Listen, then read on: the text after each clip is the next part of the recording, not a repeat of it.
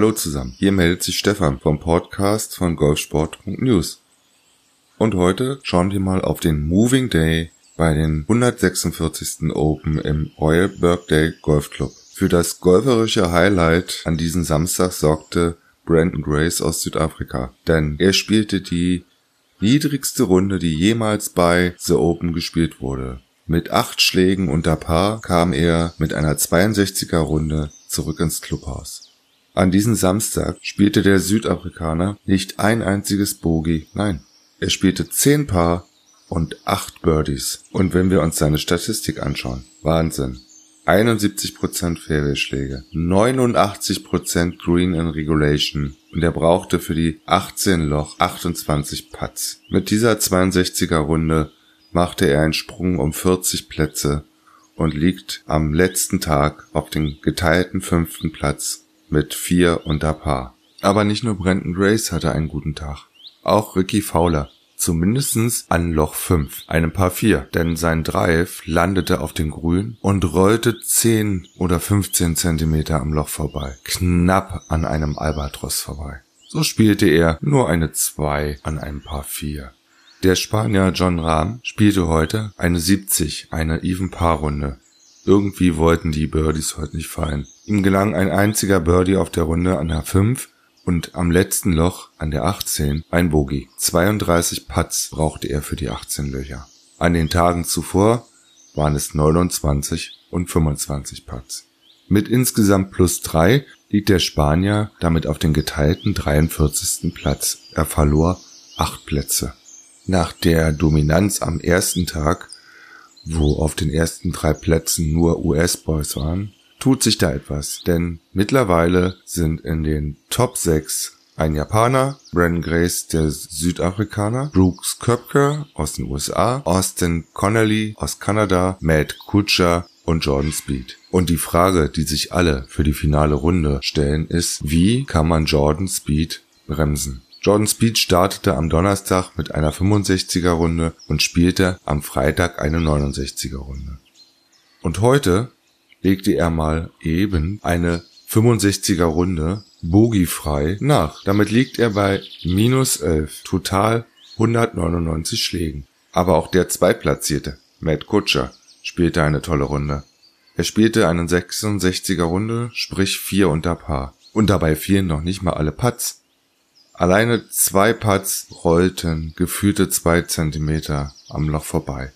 Damit wäre es dann eine 64er Runde gewesen und er hätte einen Schlag aufgeholt gegenüber Jordan Speed. So liegt er mit minus 8 auf dem zweiten Platz, drei Schläge hinter Jordan Speed. Auf den geteilten dritten Platz liegen der Kanadier Austin Connolly und Brooks Köpker mit jeweils minus 5. Dann folgt auf den geteilten fünften Platz Brandon Grace und der Japaner Hideki Matsuyama mit minus 4. Insgesamt 17 Spieler liegen nach drei Runden unter Platzstandard.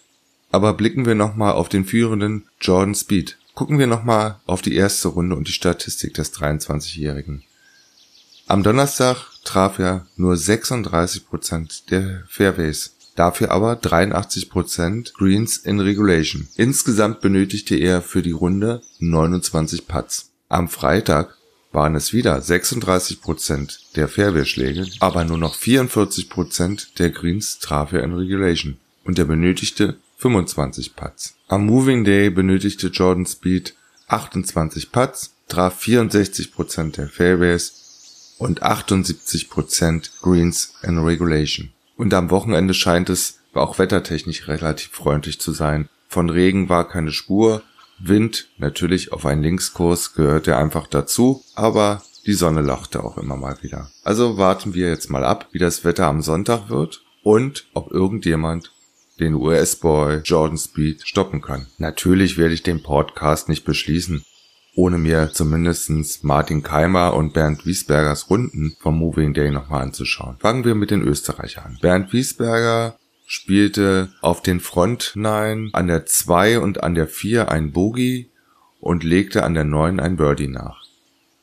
Auf dem Back 9 startete er mit zwei Pars, dann spielte er an der 12 einen Paar 3, eine 5, wieder ein Paar, dann ein Birdie, zwei Pars, ein Birdie, ein Paar. Er kam mit einer 71er Runde zurück ins Clubhaus und liegt mit insgesamt plus 5 auf den geteilten 67. Platz. Er verlor gegenüber dem Vortag 22 Plätze. Bei Martin Keimer lief es am Moving Day etwas besser. Auf dem Front 9 spielte er zwar an der 3 das einzigste Birdie, an der 5, 6 und 8 jeweils ein Bogey, aber auf dem Back 9, auf denen er bis zur 14 nur Paar spielte, legte er dann an der 15 mit einem Eagle los. Dann folgte nochmal ein Bogey und an der 17 ein Birdie. So kam er mit einer Even Paar Runde, sprich 70 Schlägen, zurück ins Clubhaus. Heute, beziehungsweise am Moving Day, traf Martin Keimer 36% der Fairways, 61% spielte er Greens in Regulation und er benötigte 30 Putts für die 18 Löcher am Samstag.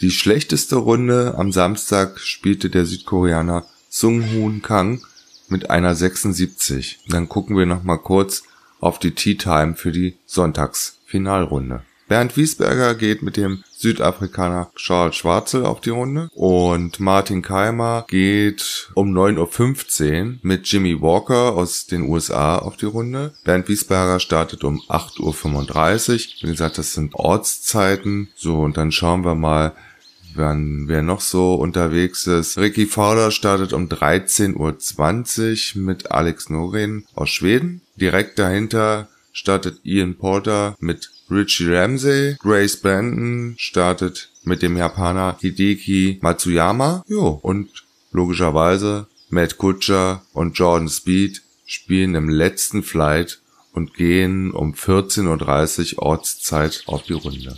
So, das soll's erstmal mit dem Leaderboard vom Moving Day im Royal Birthday Golf Club gewesen sein. Aber ich möchte euch gerne mal die ersten neun Löcher dieses Linksplatzes etwas näher bringen.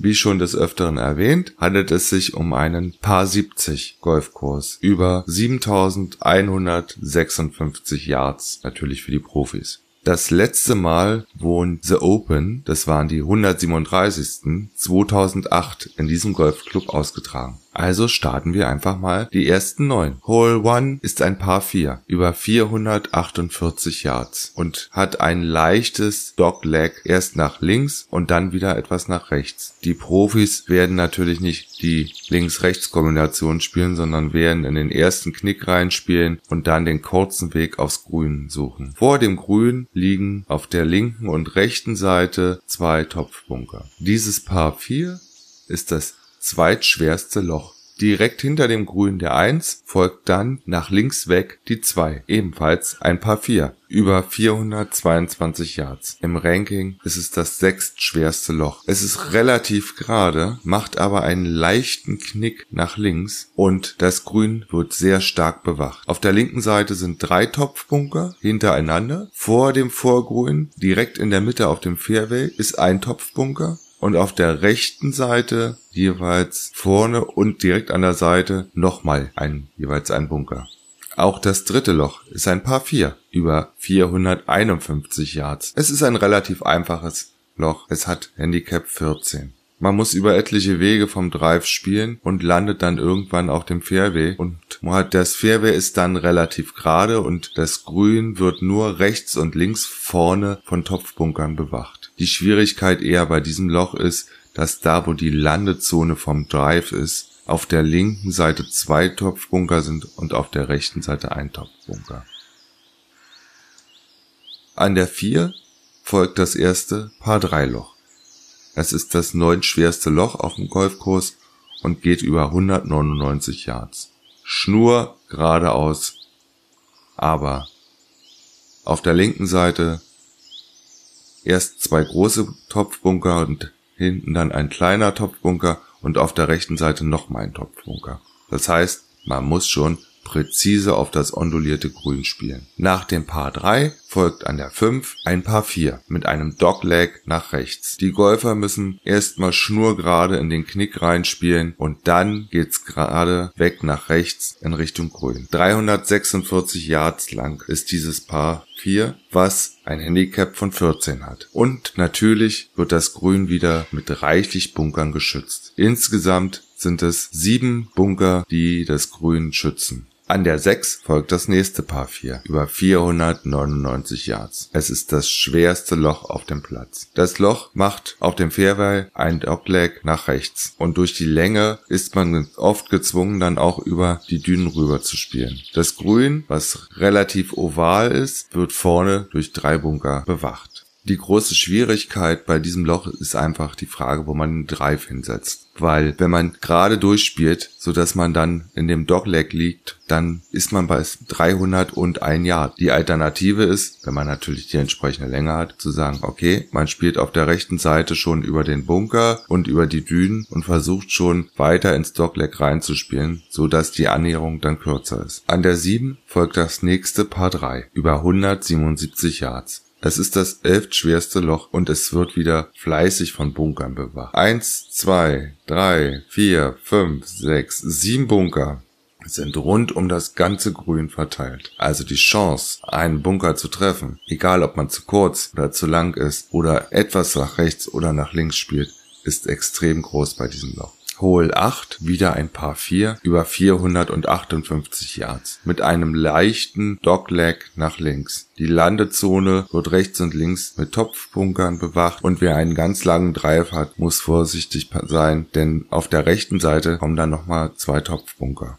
Das Grün selbst ist von vorne offen, nur rechts und links sind insgesamt drei Bunker. Im Ranking liegt dieses Loch an Position 16. Die Front 9 werden mit einem weiteren Paar 4 abgeschlossen, über 416 Yards. Dieses Paar 4 hat wieder ein Dogleg nach rechts. Relativ gerade geht's drauf ins Dogleg und der erste Bunker, der zum Vorschein kommt, ist vor dem Grün. Dort sind auf der rechten und linken Seite jeweils ein Bunker. Das Grün ist rund, natürlich, wie man es auf einem Linksplatz auch oft gewohnt ist, sehr onduliert. Eine Länge von 416 Yards und es ist das 13 schwerste Loch. So, damit habe ich euch die Front 9 im Royal Birkdale mal kurz näher gebracht. Natürlich könnt ihr euch die Bilder und Grafiken und auch einen Überflug auf theopen.com anschauen. Die Back 9 werde ich euch dann am Montagmorgen als Rückblick auf das Turnier und natürlich die vierte Runde präsentieren. Bis dahin wünsche ich euch ein schönes Spiel, viel Spaß und wenn ihr ein bisschen mehr über Golf erfahren wollt, zum Beispiel über den Golfball oder über den Moving Day, was daran so besonders ist, dann schaut doch einfach mal in meinen Blog auf www.golfsport.news und ich würde mich natürlich auch freuen, wenn ihr euch dort in meinem Newsletter anmeldet. Jo, bis dahin wünsche ich euch einen schönen Tag. Euer Stefan von golfsport.news.